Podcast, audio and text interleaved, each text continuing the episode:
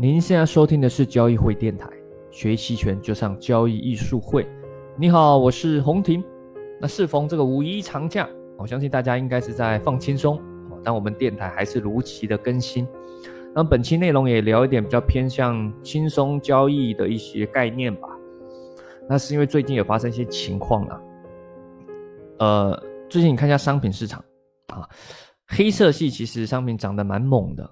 啊，可能你不一定有关心，但是你可能都听到一些消息嘛，什么碳中和啊，什么减碳啊，这些也造成商品市场的动荡啊，所以你会看到螺钢、热卷、动力煤这些商品最近的涨幅都是蛮大的。那这这里面就遇到一些情况啦，有些客户啊，就是就是嗯比较悲惨哦，他不是做多的，是做空。啊，但每个人做空都有他自己做多做空都有他自己的想法嘛，可能是凭感觉，对吧？也有可能是他经过这个逻辑上的分析，哎，觉得这个价格太高了，宏观面什么的，也有可能他经过一些消息的收集，可能是他做现货市场的朋友说，哎，这个价价格已经很高了，对吧？这个这个对于这个高价这无法维持太久之类的。总而言之呢，他就在这波上涨中可能就做空了。啊，结果面临的这种涨幅，只能死扛，不断追加保证金，慢慢的，甚至可能会陷入一种赌徒心态，很难调整过来。他一定认为自己是对的，觉得最终还是会回落啊。尤其是对于一些没有自己的一些交易体系的朋友啊，更容易陷入这种困境。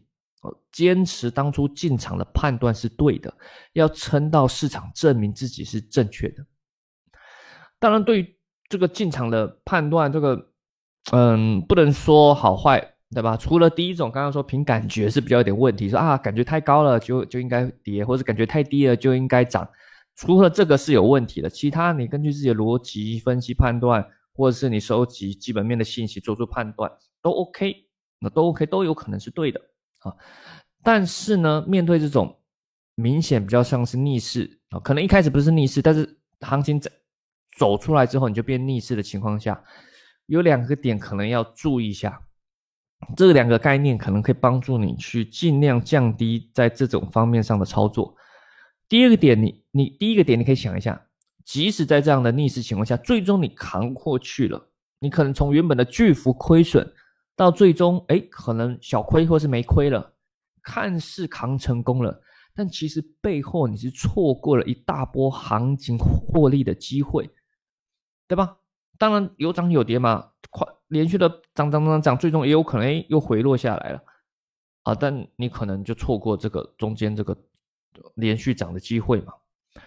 还有第二个点，即使你是对的，对啊，虽然我不认为市场有所谓的对错啦，这个只是资金和人们的情绪波动啊。但假设我们有所谓的对错，你即使是真的是对的。对吧？市场有时候太偏激，哎呀，走出一个莫名其妙、故意的什么乱七八糟。Anyway，假设你真的是对的，但你也不一定有钱能逆势撑到正义的到来嘛，对吧？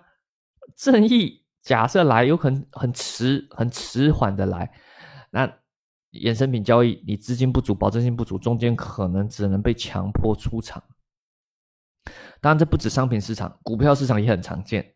尤其是加了杠杆做交易的，更会增加这种困境的难度。不然你一般买股票，你亏钱的死扛，没有保证金压力啊，对吧？加上股市长期向上，你不要买那种很奇怪、很小很小的股票，大概率你过个十年，大概率都能扭亏为盈啊。但衍生品交易不行嘛，对吧？衍生品交易都会到期结算，而且有杠杆的，所以逆势操作上，在衍生品交易上是更更困难的。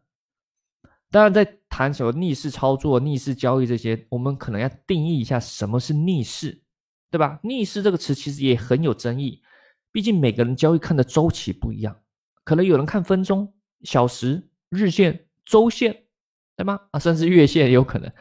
有人可能他是做顺大势，但是短线逆势，对吧？所以聊这个逆势，我们可能还是要给个定义啊。那我这边通常给的定义就是说，你这种打开 K 线、日线图。你很明显看到它在上升的涨势中，或者在连续的下跌的情况中，这个你如果做相反的操作的话，那就是偏逆势啊。这这个定义应该算还模糊，但是会比较明确一点。就直接打开来看，你就肉眼都看出来，我们就看 K 线啊，不看什么指标，啊，纯粹看日线，就看到哎，连续三四天都在向上涨，那很明显就是上升趋势嘛。那可能有人学了期权，那你可能想说，哎，陈老师，我知道期权买方损失有限啊，那我是不是可以利用它来抄底摸头啊，逆势交易，对吧？虽然大家说逆势交易不好，但是它对的话，利润也很可观啊。已经涨这么多了，我再去追涨，我这个风险也很高嘛，对吧？你老实说，你说顺势，但我像顺势追，那马上回落，压力很大。哎，倒不如涨这么多，总要回调嘛，不可能上天呢。那我这时候逆势啊，虽然叫逆势啊，但是毕竟涨多回调，这个逻辑也是对的。那我用期权的搭配，对吧？我买入期权，假设我们举例啊，我们随便举例一个，假设我们做 A 股好了，你做沪深三百。期权哦，指 ETF 或是股指期权都可以。你看它连续上涨哦，涨了好多天了，哎，有点夸张，总要回调嘛，你就买一个认沽期权。哎，那你觉得哎这样合合理啊？只要突然的下跌回调啊，你就赚钱了。即使错了话，哎，亏损有限啊，你也不怕，对吧？听起来很有这个吸引力，的确。期权买方在逆势交易中，他所承受资金压力小，心理压力也小，这是他的优势。但你要记得，期权还需要考虑到隐含波动率的。在这种连续的涨势或是跌势中，行情比较大的这种这种行情中，隐含波动率通常是上升蛮多的。至少你去买期权，然后行情是做个回调的时候，通常隐含波动率。也会回落，也就是说，如果你行情是连续上涨，你去买认沽期权，有可能突然回调方向，你对了，但是隐含波也下降了，这对买方是不利的哦。你要记得，期权买方是希望隐含波动率上涨，隐含波动率下降就对它不利。隐含波动率代表的是一种买入期权的成本啊，哦，你你把它想象是一个对未来的期望，那买期权就像买彩票嘛。我假设你这样子想象，所以你这个隐含波动率下降，吃亏了，你就有可能在方向上是做对，但是波动率上吃亏了，那你有可能不一定能赚钱，甚至有可能还亏钱。做对方向还亏钱就很尴尬，好不容易做了一笔逆势，终于做对了，结果还是亏钱。方向给你做对还亏钱，那就很尴尬。而且一个逆一个趋势，即使要逆转了，它也不会突然大幅度的。逆转嘛，有可能回调，然后开始陷入震荡，有可能震荡完后继续向上，对吧？那你这个做逆势赚钱，可能只能赚小钱，那亏又可能亏很大，就不是很划算嘛。除非啦，是那种很极端的行情啊，快速的反转哦，例如哇，连续拉三根涨停板，突然再连续两根跌停板的这种夸张的走势那你逆势可能有优势啊，因为隐含波可能还不会掉，那方向上你又被你刚好摸对了。啊，但这种情况下很少很少。那期权的卖方就更不用说了，那是几乎是不太可能做逆势的，因为你做对了赚的钱也不多，呃，做错了那亏的钱就很很猛了，对吧？好处只有一个，就是说在隐含波动率很高的情况下，你去做逆势的话，通常可以多收一点权利金，就是例如连续的下跌，假设股市好了啊，连续下跌，哎。你觉得跌的已经有点夸张，已经跌了连续应该说一周跌了百分之十了，这太夸张了。你觉得至少要个反弹吗？那你去卖一个认沽期权，哎，这时候隐含波动率通常很高，因为市场很恐慌嘛，可能是避险，可能是投机。哎，这时候你去卖，哎，卖方有优势，你可以多收点权利金，大概率是没错。接下来不一定要反弹，哎，突然止跌或是突然陷入震荡，你大概率都能赚钱，就可以获得这中间肥厚的权利金。不过这个实际你操作，你就发现你会很慌啊，你会拿得心惊胆跳啊，毕竟你这逆势你也不是很有把握嘛，对吧？你这个哎，以为止跌了啊，上午止跌反弹，下午又突然下，突然又跳水下来，那你很慌，你不一定拿得住，对吧？而且在极端行情走势下，一滴还有一滴滴跌了，可能继续跌，两个跌停板很夸张，跌百分之十很夸张了啊，有可能就创下。刚好就很不幸，你这一次就给你遇到，可能前面别人做都没事，就你这次做有事。别人前面做，哎，跌百分之十了，通常都反弹，就你这次刚好遇到跌百百分之十之后，继续再跌百分之十，那就这一次可能你就永远不该不不敢再做期权了，方向的亏损会大幅度超过你收到权利金啊，所以卖方我们一般也不建议逆势，顶多偶尔情况下你可以试试做空波动率，但这个比较难度比较高啦啊，也可以做啊，也是刀口舔血啊，虽然做对获利也不错啊。但是也是一个，呃，对心理上还有技巧上都考验蛮高的啦，啊，总而言之呢，其实最终呢，我们是想要跟大家聊说逆势交易它的这个困境啊，它的困境。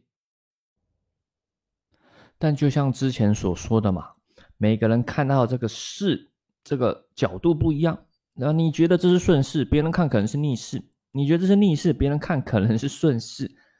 对吧？就像你看这个人，你觉得是好人，别人觉得是坏人；你觉得这是美女，别人觉得这不漂亮啊，这这都有可能。所以我一再的每次都强调说，金融交易其实很多的本质是类似的，它就是人们的价值观以及逻辑思考的不一样所造成的各种博弈。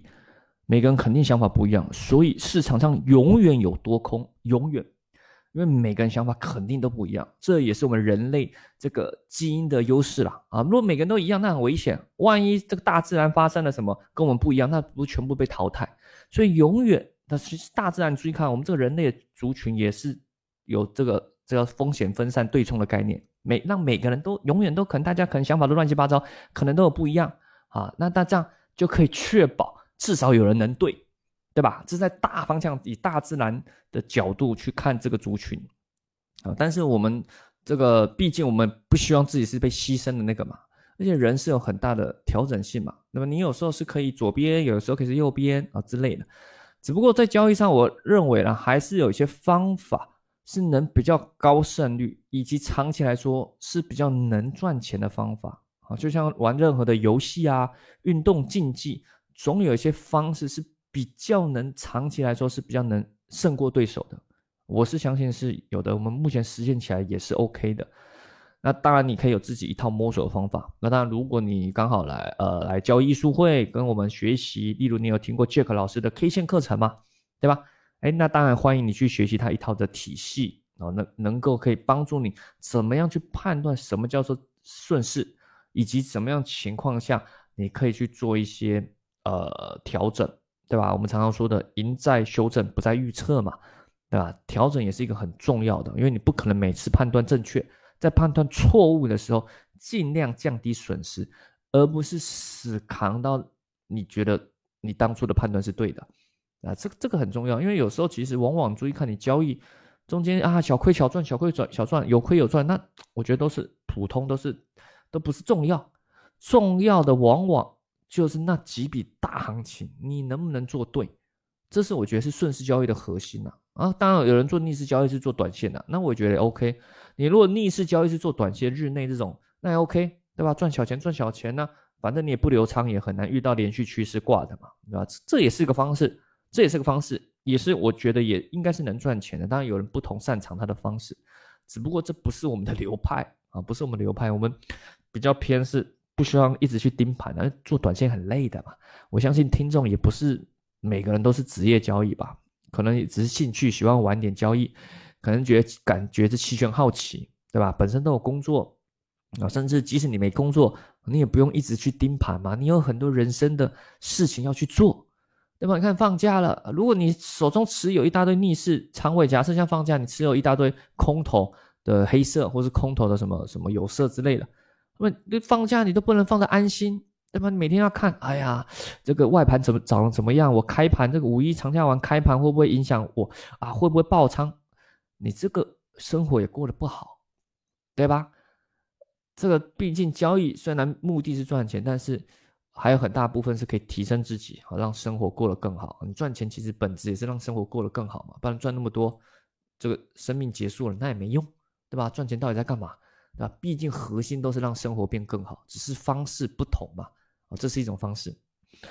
好了，那最后一样，如果想学习期权的课程，欢迎关注交易艺术会的公众号。我们有期权买方的艺术班，就是结合了 K 线技巧以及搭配怎么去抓取，利用期权买方去抓取一些大趋势。当然，如果你对交易技巧判断什么趋势啊、多空啊、转折不是很不是很有经验，也欢迎可以参加 Jack 老师的这个 K 线战法。那我们接下来在五月下旬吧，有专门的期权班，叫期权重建班啊。五月二四、二五啊，反正五月下旬的一个周六日。是线下课程跟线上直播同步的，就是你能来线下最好，大家可以交流，你还可以认识很多高手的同学。那当然，如果你真的不课前来，可能住的比较远嘛，那那可能你也可以直播参与。我们也是同步开放直播的，这是两天的期权的实战课程。哦，我们会从理论重要的知识，然后演进到去教你说怎么把这些知识技巧用在实际操作上哦。买方卖方都教，波动率交易也会去提到，重点是让你有一套完整的体系，那你才能自己去做演变啊。所以我们叫取名叫期权重剑班，这个重剑就是很重的剑，重剑无锋，大巧不工。重点是你有一套这个这个有底气、有信心的经验技巧，那你再自己去做一些变化啊。这是我们做教学要带给大家的。两天的培两天的培训，还搭配后面有两个月的这个实盘啊操作，还有群的交流，还有送这个教学课本啊，所以是非常扎实的课程。我个人认为啦，啊，虽然有点老王卖瓜、自吹自夸的感觉，但是这个两天课程，我觉得是非常对学员有帮助的。如果你真的是致力要认真的去玩期权，而不是只是瞎赌乱赌哦，如果只是瞎赌乱赌买彩票，那没差啊，也不用学，就凭感觉嘛，那也 OK。那通常啦是很难赚钱啊，但是如果你认真的啊，就像做一个运动吧，你认真的想学习这样的期权的游戏，那欢迎来参加啊五月下旬期权中间班。好，那你可以找策略性小姐姐，或者找交易会小秘书啊，或者是在公众号或者在喜马拉雅电台下方留言咨询，或者是私信啊电台私信咨询我们也是可以的。好了，我们下期再见，拜拜。